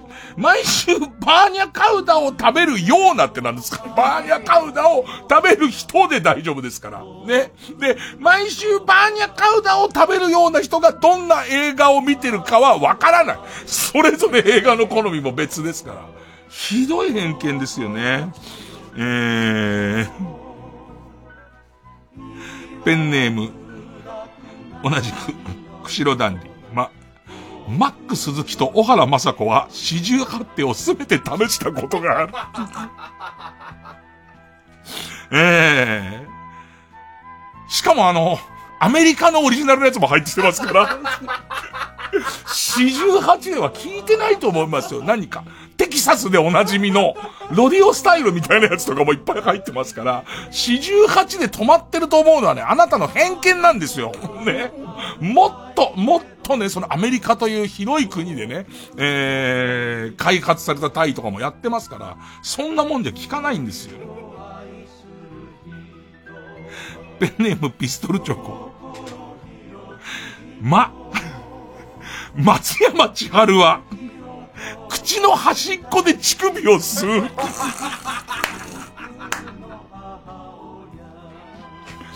あのね、まずね、このね、何重にも偏見、ね、偏見、思い込みがあるんです。あのね、これ僕自身のことで言うと、松山千春さんが、端っこの方で、端っこの、口の端っこの方にマイクを当てて、恋にって歌ってるかどうかの本人を確認してないんです。コロッケさんでそれを見ただけなんです、みんな。まずそれが第一層です。第一層の偏見なんですよね。その先に乳首をそうしてるかどうかはまた全然別なんですよね。うーん。やべえな、この有名人の性癖シリーズ。未だにも、長渕剛さんのタッチバックの夢を見ますからね。うん、えー、ペンネームそろそろ旧姓中山。ま、マライア・キャリーを、弱った老人ぐらいなら歌声だけで殺せる。正面から浴びせてくからね。正面から共鳴するやつを浴びせてくるから、来るからじゃねえよ。偏見っていう前提のコーナーだから、来るからねえじゃねえだろ。ええー。ペンネーム金のマンタ。すがすがしいぐらいの偏見今から読むよ。ま、マルチーズを飼ってるババアは陰口ばかり。なんかさ、えっ、ー、と、通りかかった、えっ、ー、と、自分の肉親がいじめ抜かれた、えー、街に行って、通りかかったマルチーズを炊いてるババアが、ひでえこと言う感じっていう。この辺に田中さんのお宅は、あ、田中さんね、泥棒の、なんていう。その感じですよね。えー、ペンネーム、たもつぶし。マスカットのことを、ま、マスカットのことを、オナキンと翻訳する、戸田夏子。いやいや面白いけど、ね。これ嘘の伝説を広めると、ね。マスカットをオナキンと翻訳する戸田夏子。マスをカットするっていうね。ペンネームスズムシ食べた。偏見ですよ。先言っときますよ。これ偏見カルタですからね。ま、前澤友作はなんだかんだで月に行かねえどころかロケットにすら乗らない。うん。うん。僕もちょっとそう思います。なんか、少なくとも、俺らが思う、月に行ったんだっていう感じにはならない気がする。なんかその、月の、ここまで近づいたやつを月と言その月に行ったとするみたいな。なんかさ、どっかで俺らの中には、あの、アポロみたいな、ああそこ歩いた感じ、歩いた感じを、えー、月に行くって言ってるような気するじゃん。え、別に、もともとそう言ってませんけど、みたいな。その感じだと、そ、言ってもその感じっていうね。ペンネームウルトラマンキーだ太郎、み。みちょぱは。なんかみちょぱにも通じそうだな、これ。ねえ。みちょぱは、あ、俺みちょぱにも言われたことあるわ。みちょぱも、なんか私のことラジオで言ってくださってありがとうございますみたいな言われたことあるわ。で、その時自分に思い当たったのは、俺みちょぱのみちょぱをちょぱちょぱしたいなって言った直後ぐらい。まあ、要は彼女たちが言ってるのは、言うなってことだと思うの。で、そのことに俺は気づかないことにしてるから。それを素直にありがとうって言ったっていう許可と捉えてるから、俺からしてみたら。ね。しょうがないよね。そこ、そっちが言うんだから。ありがとうございますって言うんだから。その時もうやめてくださいって言われてもやめないけど、だけど、だけど、それはしょうがないよね。えー、み、みちょぱは、ネイルを取らずに手こきしたから、当時の彼の祈祷と竿をズタズタにしちゃったんですよ、と、踊るさんま御殿でちょいちょい話すが、毎回カットされている。面白いこととしてね。面白いこととして言ってんだよね。あの、ちょっとずっこけ、ちょ、ちょっとした失敗の、テヘペロ感のある、あの、えー、続いてのテーマは、っていうね、テーマ変えます。なんつってね。えー、彼氏にキレられたことっていうテーマで、はい、みちょぱって言われてみちょぱが、えっと、ネイル取らずに手こきしたら、当時の彼の祈祷と竿をズタズタにしちゃったんですよつってさんまさん全然笑わねえ。あのさんまさんが全然広げねえっていうね。うん。えー、ペンネームペロペロ銀酸ナトリウム。偏見カルタ。み、眉間にセミの入れ墨がある人とは友達にならない方がいい？いやいや、全員じゃないですよ。理由がある人もいますから。ね。ど真ん中とかリアルなセミの、リアルなミンミンゼミのタトゥーがある人の中にも、いろいろ事情がありますからね。中には、あ、それならしょうがないねっていう。もしかそれを聞いて、親孝行だねっていう人だっていますから。ペンネーム、鴨志田四郎、み。宮下草薙の草薙さんみたいな人がタイプですっていう売名アイドルがそろそろ出る。いやいや、おかしいでしょ。大きく頷くのおかしいでしょ。本当に好きな人とかも出ますから。本当にタイプがたまたま、あ宮下草薙の草薙くんの人もいますから、それを全員売名アイドルって言っちゃうのは、おかしいじゃないですか。ね、ちょい前まで、塚地さんがタイプですって言った人が全員そ、この、この路線に来るみたいな、そういうのをね、偏見って言うんだよ。でも、初めてこういう人に出会ったら、ちょっと笑っちゃうな、なんかな、きっとな、来た来た来たっていう。いいの見っけたな、お前っていう。えー、ペンネーム3時だよ。全員解散。み、ミーシャは、声だけで DS を破壊できる。あのね、川島教授の脳トレのソフトが入ってる DS に、えー、ーっていうだけで、もう川島教授がぐるぐるぐるぐるぐるぐるぐるぐるぐるぐるつって、液晶漏れ、液晶漏れがビシビシビシビシってなっちゃうから。ペンネームメガネ玉手箱。み、道端三姉妹は、それぞれの飼っている犬同士の仲が超悪い。ソフィーと双子の姉妹、む、ムロツヨシの iPhone に入っている画像のほとんどが自撮りのチンポって。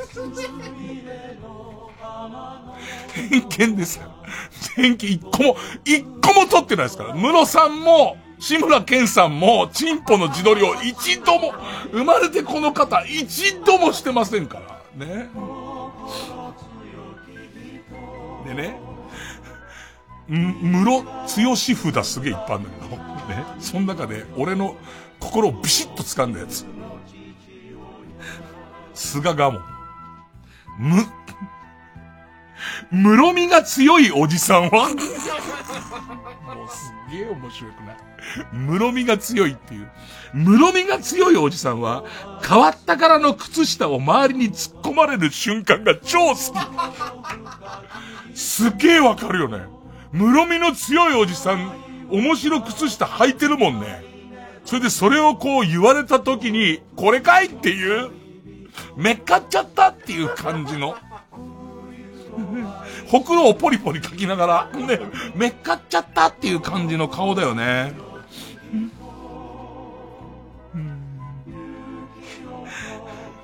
ペンネーム、ソフィーと双子の姉妹。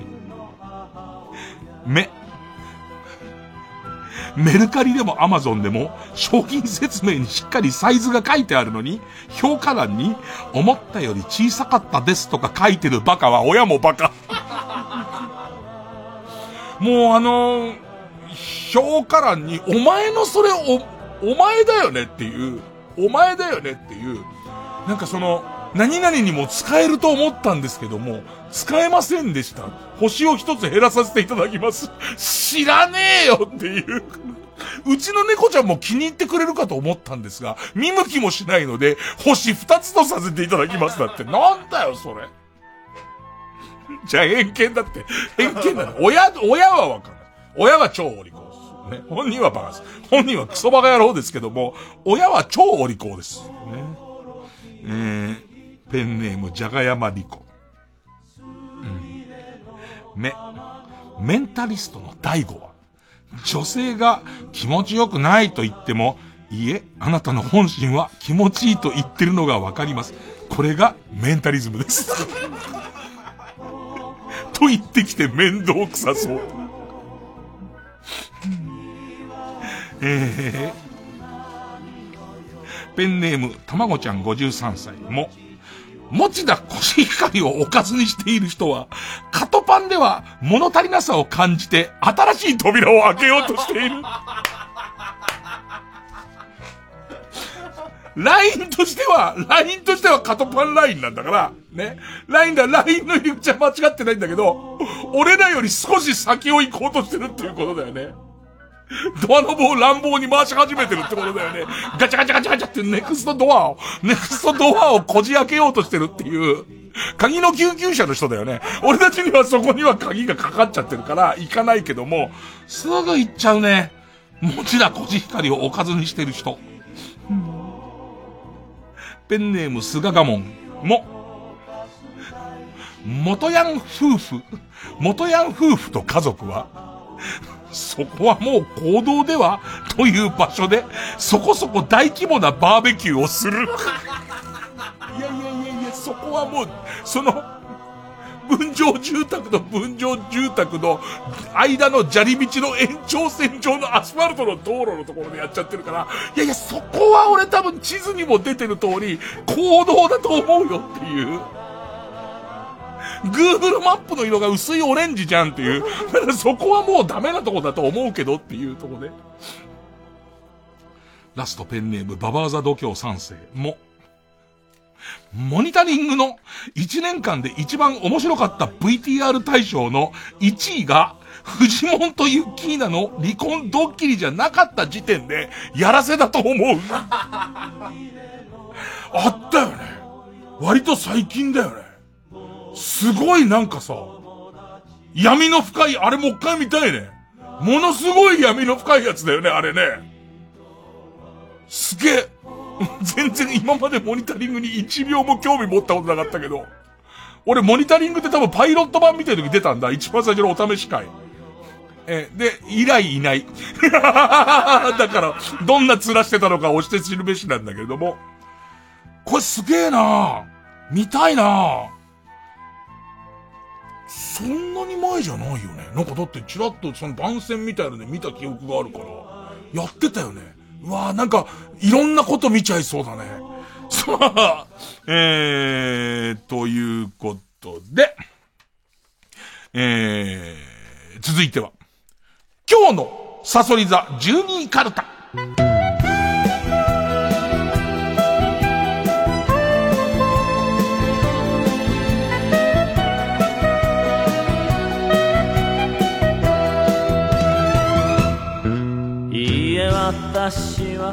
まあ、サソリ座12位で言われるやつですからね、それなりについてないことは書いてありますよね。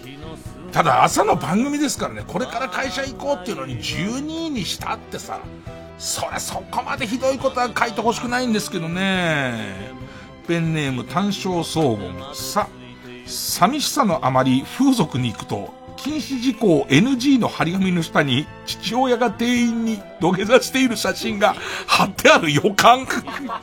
予感じゃねえよ。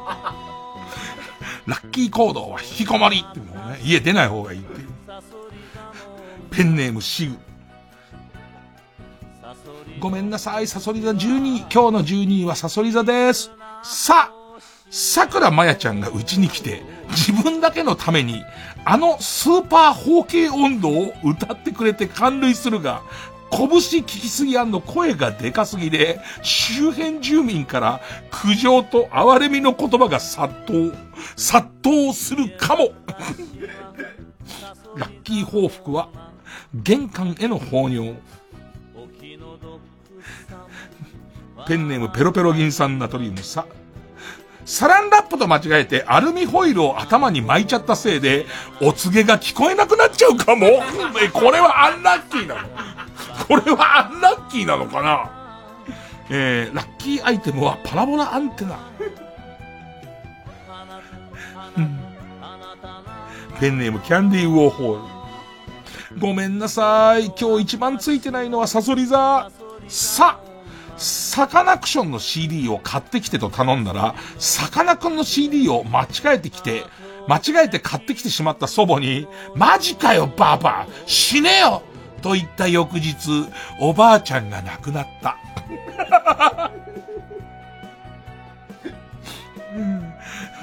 ラッ、ラッキー、そうだったらいい、祖母の本当の死因は老衰。まあ、老衰だったらね、誰が悪いわけでもないからね。ペンネーム、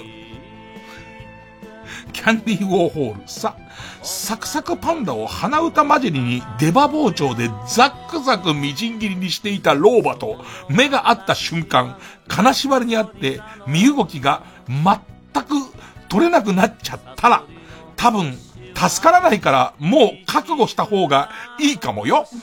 ラッキー遺言は、俺のパソコンの資料という名前のホルダーは、絶対に開けないでね。ペンネームそろそろ旧姓中山さ。財布を交番まで届けてあげたのに、持ち主、警察、両親の三者から中のお金を取ったことを自首するように説得されるかも。ラッキー占いは目覚まし占いですよね。ペンネームキャンディーウォーホールさ、砂糖醤油を何にでも塗りたくるポタポタババアが、家中の食べ物は愚か、家具家電までもベッタベタのポタポタフレーバーにしちゃうかも。ラッキーちょいうざパーソンは、パロディ T シャツばかり着ている人。ボスのパロディの坊主みたいな、ああいうやつね。え ー、ペンネーム菅賀門し、品川駅のホームでおばあさんにサソリに刺されたんじゃ。病院までのタクシー代5000円を貸してくださいと頼まれるかも。田舎のおばあちゃんに似ているから、かなり心惑わされるよ。気をつけて。ラッキー山手線は外回り。ペンネーム釧路ダンディ。し、志村けんに羽がいじめにされ、アインの動きで喉笛を潰されるかも。後ろから志村けんが来て、羽がいじめにされた上に、アインを。だから自分の顔はすぐ横にあるんだけどね、アインで完全に喉仏を砕いてくるからね。えー、ペンネームババーザ度胸賛成し、死ぬ日のワニは自分の目でしっかり見届けたいと思っていたのに、どうでもいいエロツイートを辿ったばっかりに、不意にネタバレを食らってしまうよ。ラッキー名物は仏滅の金曜日。あと4日。あと4日かな ?4 日ね。ペンネーム形状記憶老人し、充電させてくださいとあなたの家に、はま寿司から逃げ出してきたと思わしき、ペッパーくんが大量にやってきたせいで、電気代が大変。キーペットは相棒。ペンネーム菅賀門。す、すれ違う人が、すれ違う人々が、いきなり、スシロースシローと大声を上げる可能性の高い日。気をつけて。ラッキーアイテムは耳栓。もう街で歩いてると、全然知らない人がこっち振り向いて、スシローって必ず言うから。な、なに、イカリア長介イカリア長介っぽいけど、そう、別にそれは意識してないやつよねっていう声で、次々言うから。左向いてわーってなってたら、その、左向いた右の耳の穴の中に、スシロー違う人がまた、ねじ込んでくるからね。ペンネーム人六さんの宴す。みんな忘れてるかもしれないけど、サソリ座が12位だよっていうサソリ座の運勢だからね。す、スカトロビデオをみんなで見るという単なる悪ふざけが、お前だけ勃起してるのがバレて、ものすごく気まずい空気になるでしょう。ラッキー守備固めは元オリックスの元西。ペンネーム終電万事、す、水曜日のダウンタウンを見て YouTube を始めた奴に、道端で急に絡まれて、つまらない一発ギャグでも全力で披露し続けると、笑いが起きる説を勝手に検証される。すげえ嫌だ。すごい嫌だ。もうなんかその、ダウンタウンの、水曜日のダウンタウンから、からの YouTuber が、もう後ろに説ってついてあるやつを、何か試してくる。街で試してくるっていうだけでもう、きつい、家に、家に、家から出たくない。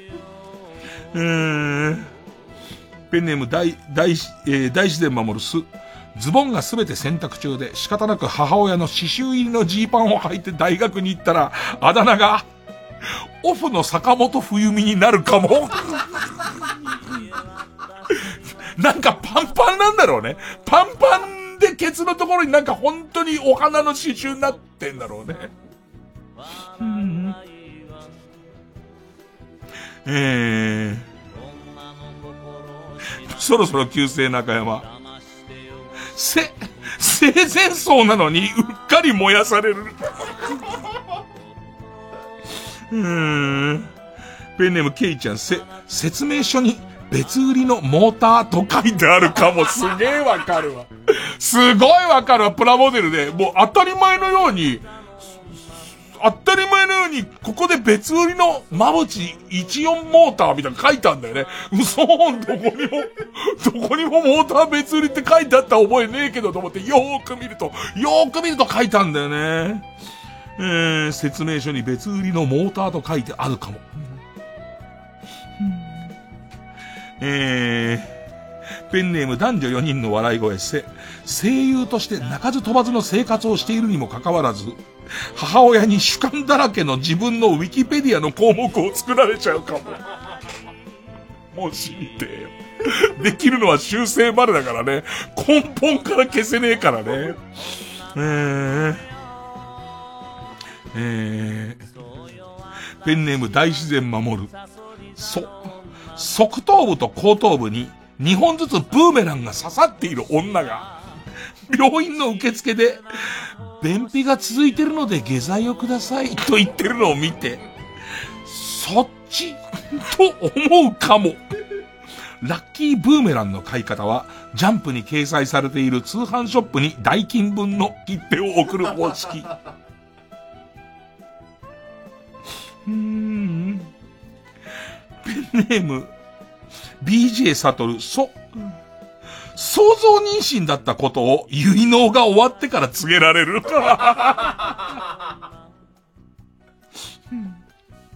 ラスト、ペンネームヒロニク、ロヒニク。そ、そのシオンに映画化されるような事件を身内が起こす。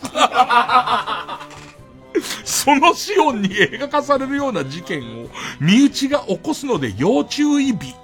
ラッキー映画は冷たい熱帯魚。いやーちょっといい勝負かな。えー、ということで、どっちが勝ったかはリスナー投票で決めます。生投票です。え勝ったと思う方のカルタが、直そうひどすぎる私の偏見カルタなら、メールの件名に、えー、漢字で偏見。で、今日のサソリ座12カルタならメールの件名にひらがなでサソリと書いてください。で、メールの本文の方には住所、氏名、年齢、電話番号を書いて、これからかかる曲の間に送ってください。投票は1人1回です。抽選で3名様にバカ力カードをプレゼントします。えー、メールアドレスは baka.tbs.co.jp baka.tbs.co.jp を使います。ほんで曲、石崎ヒューイでパレード受付開始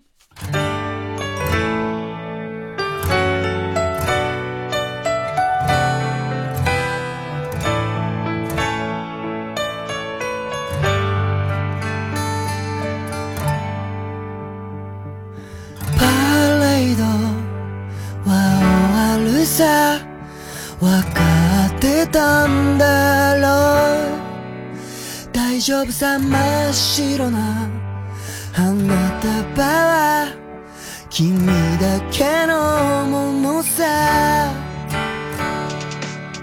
ギラついたネオン街を抜け出して銀河鉄道に乗り込むのさ。準備かいよ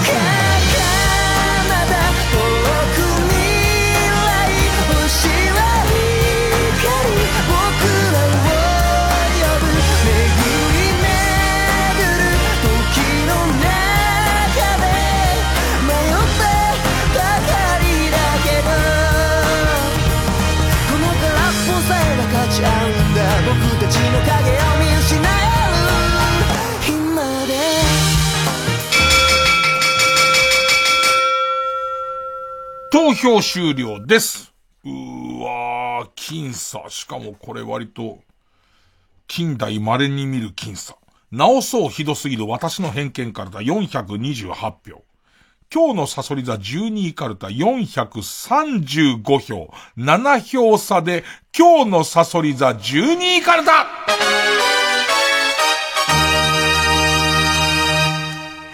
見止まったねいや、サソリ座良かったね。もうなんか、えらい面白かった。ねえ。さあ、えー、ということで、えー今日のサソリ座12位カルタは、他行に行きます。で、負けた直そうひどすぎる私の偏見カルタは、予選ブロックに戻って引き続き魔行の募集になります。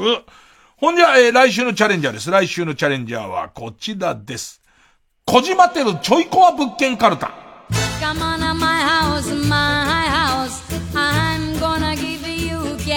えー、事故物件情報公開サイト大島テルに乗るほどではないが嫌な不動産物件が載っているサイト。ね、えー、小島テルを作ろうというテーマのカルトです。えー、6週ぶり。あ、まだ一生もしてないんだ。あ行ですね。えー、あ行のカルタになります。えー、例題ですが、こんなのを書いてください。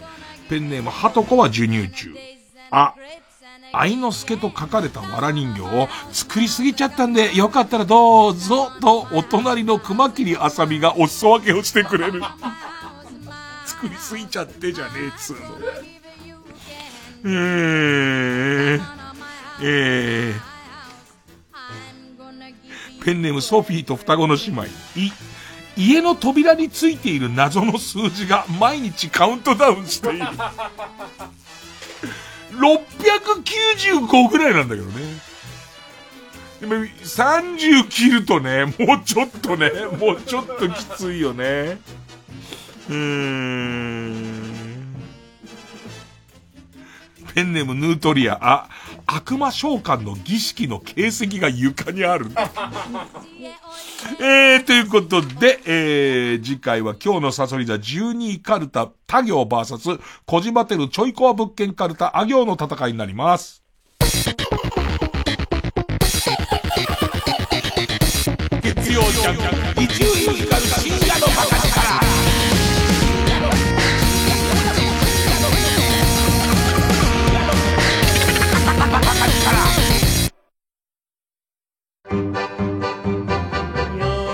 今よみがえる昭和を彩った名曲の数々。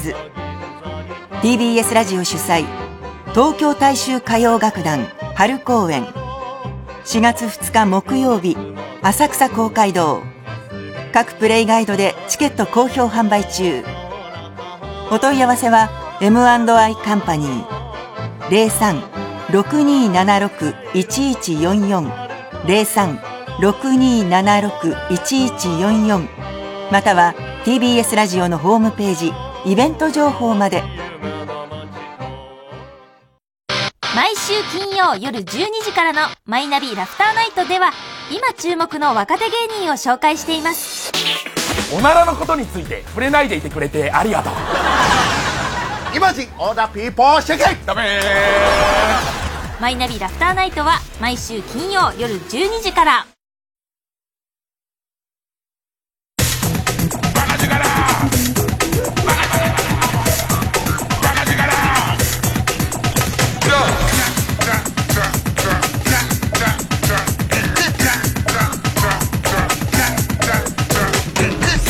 ジャンク一丁院光る深夜のバカ力あの歌はこう聞こえたらもうおしまいコーナー。ーメボン、ーメチャオ、ーメクルーズ、ーメコハ。ーメボン、ーメチャオ、ーメクルーズ、ーメコハ。えー、このコーナーは皆さんの、まあ、曲の聞き間違いを募集するコーナーです。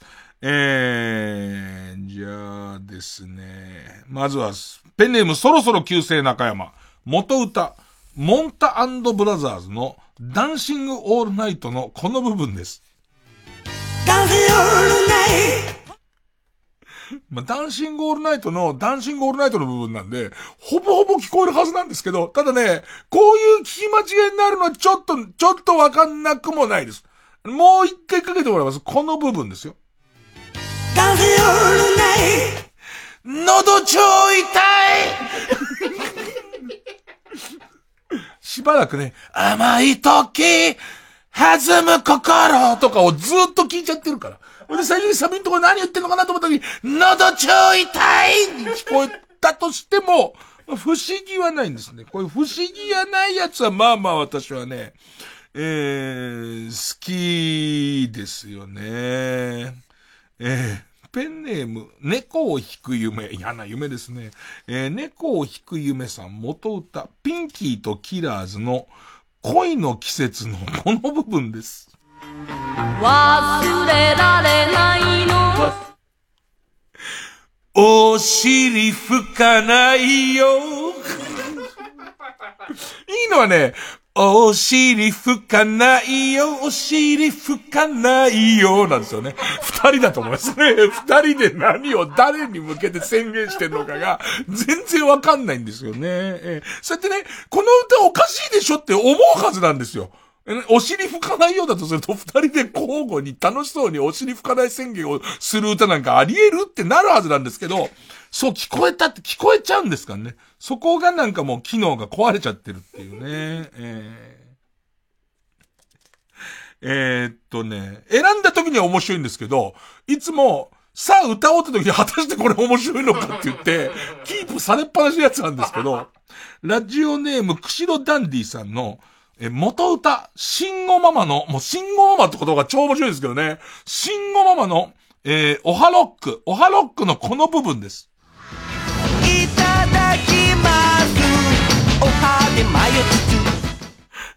あれ、まだ俺面白いんだけど大丈夫かな、これ？いかだしまう。やっぱりしまわない。なんだよ。なんなんだよ、この歌。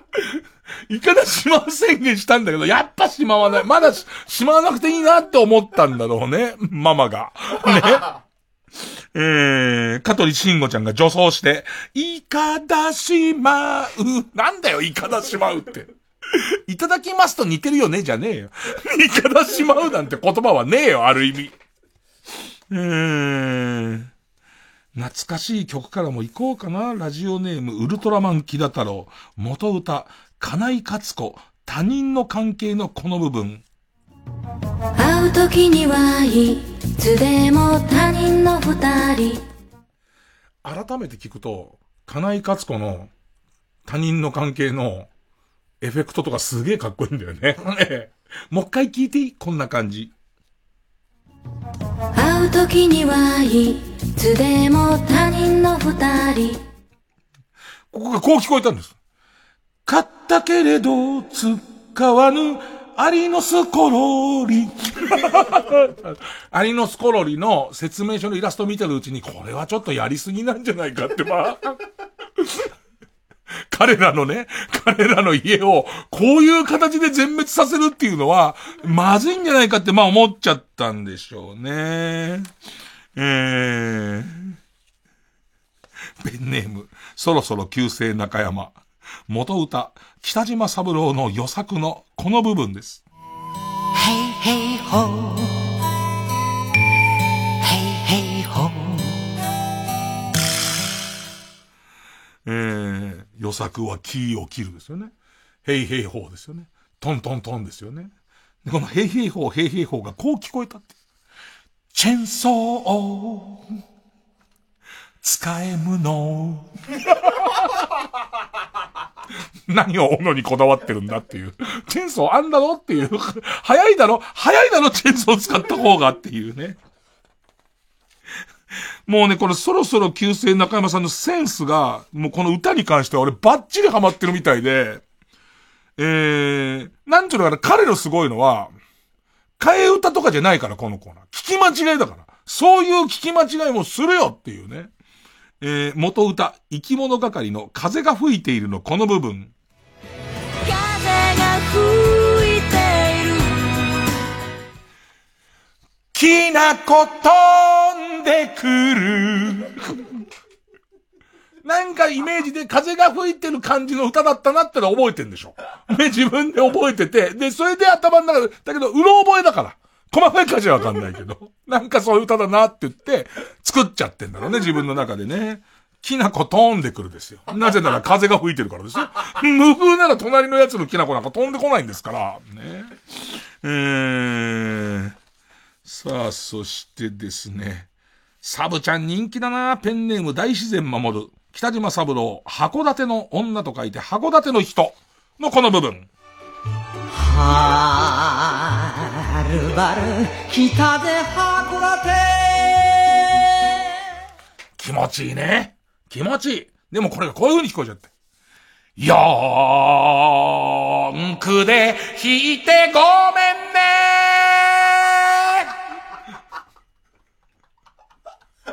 ねえ。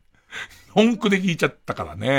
えー、えー、ということで、まあ、しょうがない。聞き間違いは誰にでもありますからね。えー、その聞き間違えたのを、えー、ちゃんと書いて送ってください。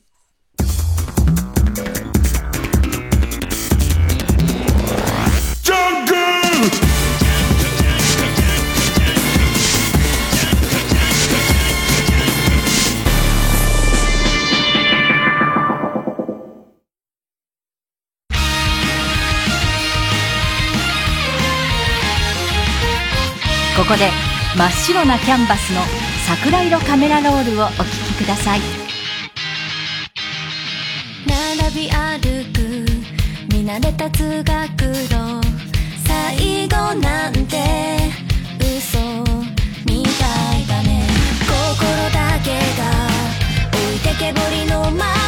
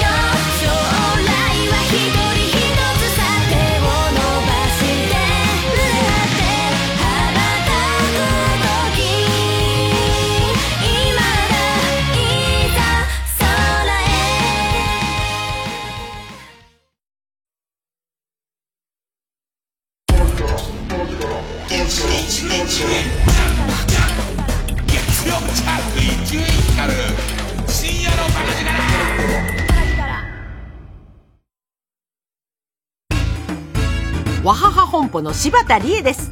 TBS ラジオ主催わはは本舗全体公演王と花魁最後と宣言したはずの全体公演が3年ぶりに帰ってきます。今回は日本の和の伝統芸能をバカバカしくもおしゃれなわはは流にアレンジ。笑いあり感動ありこんなエンターテインメントショーは絶対に他では見られないですよ。大石蔵之介や西郷隆盛数々の偉人を演じてきた私柴田理恵の一人芝居シリーズにも期待しててね。和ハ本舗全体公演王と花魁5月27日から31日まで中野ゼロ大ホールで開催。チケット好評販売中。詳しくはサンライズプロモーション東京。0570-003337 0570-003337または TBS ラジオのホームページイベント情報まで TBS ラジオジャンクこの時間は小学館中外製薬積水ハウス不動産東京神奈川賃貸営業部マルハニチロ伊藤園ホテルズ他各社の提供でお送りしました。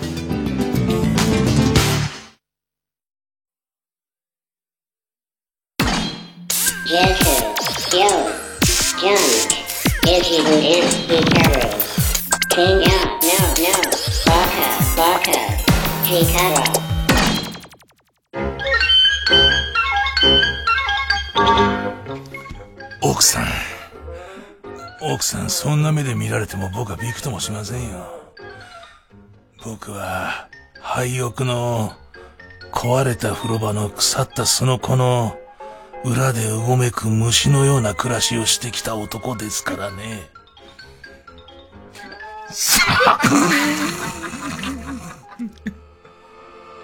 えー、ラジオネームイエロー軍曹さん、えー僕は10歳の男の子です。えー、伊集院お兄さんに質問があります。嫌いなお友達と接するにはどうしたらいいんですか？嫌いなお友達と接するにはどうしたらいいんですかっていうことですけども。えー、っとね、行だと思えよ。人生って修行だから、そういう、これはもう、何か罰なんだっていう、罰なんだが、俺に与えられた罰で、これをスーっていう顔でやり遂げられたら、ステージが上がると思うよ。1000円くれ。TBS ラジオ公演ハイパープロジェクション演劇配給日向翔陽役の大悟小太郎です演劇配給シリーズ9作目最強のチャレンジャーは3月21日から東京、兵庫、宮城、福岡、大阪で上演します。物語はいよいよ春高編に突入します。烏野高校対稲荷崎高校の対決。ぜひ応援に来てくださいね。演劇配給の詳しい情報は公式ホームページか Twitter でご確認ください。いざ、春高開幕。劇場でお待ちしています。90.5MHz TBS ラジオ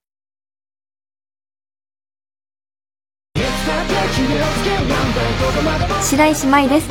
映画「スマホを落としただけなのに囚われの殺人鬼」全国の映画館で公開中です。3時です。